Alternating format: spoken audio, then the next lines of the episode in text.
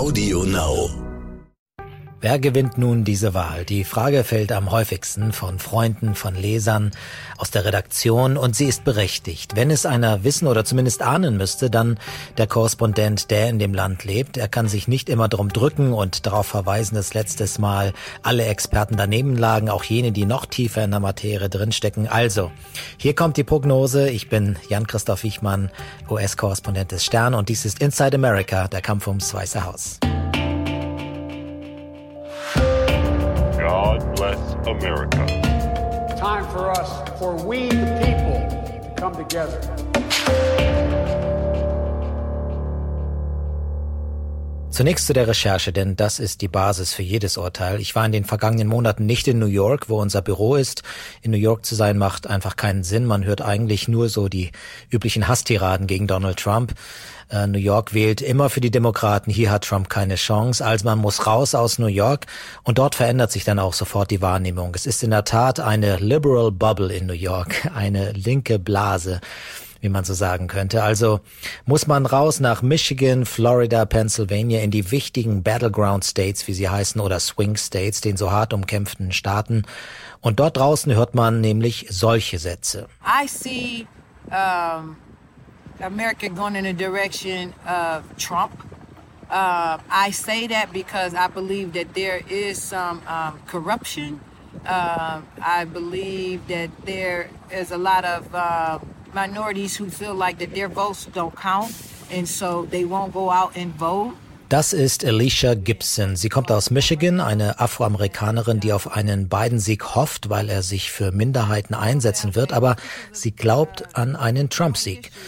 Da ist so viel Korruption dabei, sagt sie, so viel Unterdrückung von Stimmen. Sie hat keine große Hoffnung bei diesen Wahlen. Es wird heute darauf ankommen, dass die Schwarzen in Massen wählen, so wie sie für Obama gewählt haben und dann nicht mehr so zahlreich für Hillary Clinton. Wenn genug Schwarze zur Wahl gehen, in Detroit, in Miami, in Philadelphia, in Milwaukee, dann wird es reichen. Aber ich bin da skeptisch. Ich habe diese Begeisterung für Biden nicht erkennen können. Die Abneigung gegenüber Trump wird viele an die Ohren treiben, keine Frage. Aber bisher, bis heute sind die Zahlen nicht die besten aus den Großstädten. Das muss heute nochmal so richtig anspringen. Was ist mit den weißen Arbeitern? Werden sie wieder den Sieg für Trump holen? Sie haben die Demokraten in Scharen verlassen und bei Trump eine neue Heimat gefunden. Biden, der ihnen immer nah war, will sie nun zurückholen. Und in Pennsylvania, in einem Arbeiterviertel der alten Kohleregion, habe ich eher das gehört. Right off the hand, you could say, well, that's only one lady lives in that house, and you have two in that. That's three Biden supporters versus Trump here, two couple Trumps there, there's more Trumpers up there. I mean, just just on this street alone, you, you outweigh. I say it's at least two to one Trump. Ja, hier spricht der Fabrikarbeiter Dave Mitchko über sein Arbeiterviertel, wo die Leute vor Jahren treu für die Demokraten gestimmt haben, im Verhältnis 10 zu 0, wie er sagt. Heute in seiner Straße, gemessen an den Schildern, in den Vorgärten, ist es etwa 3 zu 1 für Trump in einem typischen Arbeiterviertel in der Nähe von Scranton, dem Heimatort von Joe Biden. Und auch er, Dave Mitchko, vergöttert Donald Trump. Ich bin bewusst aufs Land gefahren, in die Vorstädte, weniger in die Großstädte und dort ist die Begeisterung für Präsident Trump unglaublich groß. Überall stehen seine Plakate, die Veranstaltungen sind gut besucht und die Leute halten sich nicht an Social Distancing und die Maskenpflicht. Aber es gibt auch andere Indikatoren. Heute habe ich in Philadelphia mitten auf dem Feld einen großen Verkaufsstand für Merchandising-Produkte von Donald Trump gesehen, mitten auf dem freien Feld. An den Autobahnbrücken hängen sehr viel mehr Trump-Fahnen. Die Begeisterung für ihn ist einfach deutlich ausgeprägter. Hier in Philadelphia wiederum sieht man sehr viele mehr Biden-Schilder, aber sie sind eher klein und versehen mit dem Zusatz obviously, so viel wie also Biden natürlich, oder das Schild anybody but Trump, irgendeiner außer Trump. Ähm, es sind Schilder, die gleichzeitig transportieren, Trump ist ein Idiot. Es ist also nicht so sehr die Wahl Biden gegen Trump. Es ist vielleicht eher die Wahl Trump gegen Trump heute. Trump-Hasser gegen Trump-Fans. Von welchen gibt es mehr? Normalerweise schlägt er die Begeisterung für einen Kandidaten, die Begeisterungen gegen einen anderen Kandidaten. Ähm, die Begeisterung, die ich bei Arbeitern erlebte, ist einfach sehr ausgeprägt. Und der vielleicht wichtigste Satz, der da fällt, ist, Trump lässt mich wieder gut fühlen. I feel good about myself because of Trump, sagen sie. Ich bin auch wieder stolz auf Amerika. Das ist für viele Menschen hier in den Vereinigten Staaten ausgesprochen wichtig. In Miami habe ich mit vielen Latinos gesprochen, die heute ja unbedingt in Scharen für Joe Biden wählen müssten, damit er Florida gewinnen kann, diesen so wichtigen Swing State der steht auf der Kippe. Gewinnt Biden Florida, ist ihm der Gesamtsieg fast nicht mehr zu nehmen. Und da werden wir heute Abend schon ein Ergebnis bekommen.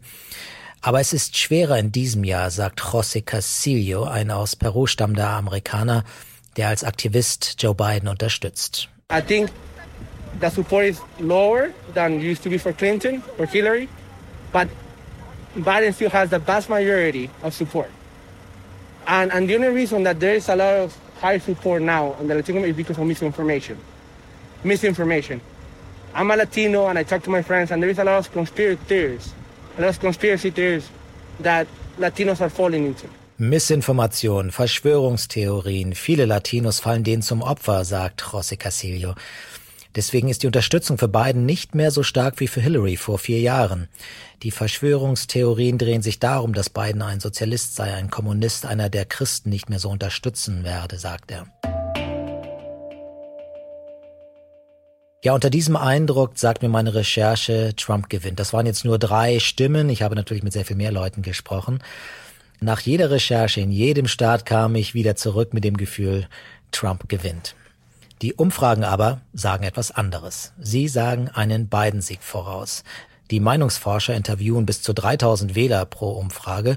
Da kann man als Reporter natürlich nicht mithalten. Ich setze mich ausführlicher mit den einzelnen Wählern auseinander, erzähle ihre Geschichten, aber die Quantität kann ich natürlich nicht liefern. Ich muss mich also festlegen hier in dieser Serie des Podcasts und entscheide mich gegen meine Rechercheerlebnisse, gegen das Bauchgefühl, und für die Forschung, die vor vier Jahren so daneben lag. Aber sie haben ihre Modelle angepasst, sagen sie, haben aus den Fehlern gelernt. Und insofern glaube ich, dass Joe Biden und Kamala Harris gewinnen werden. Waren die Recherchen deswegen für die Katz? Natürlich nicht. Es ist wichtig, den Menschen eine Stimme zu geben, den deutschen Lesern mitzuteilen, was die US-Wähler bewegt, auch auf dem Land, gerade auch im Landesinneren, nicht nur in New York, nicht nur an den Küsten. Hinter jeder Stimme steckt eine Geschichte und die erzählt so viel mehr über den Zustand des Landes. Heute in der Nacht wissen wir mehr, aber vielleicht auch noch nicht genug. Bis wir ein Ergebnis haben, kann es womöglich noch Tage dauern.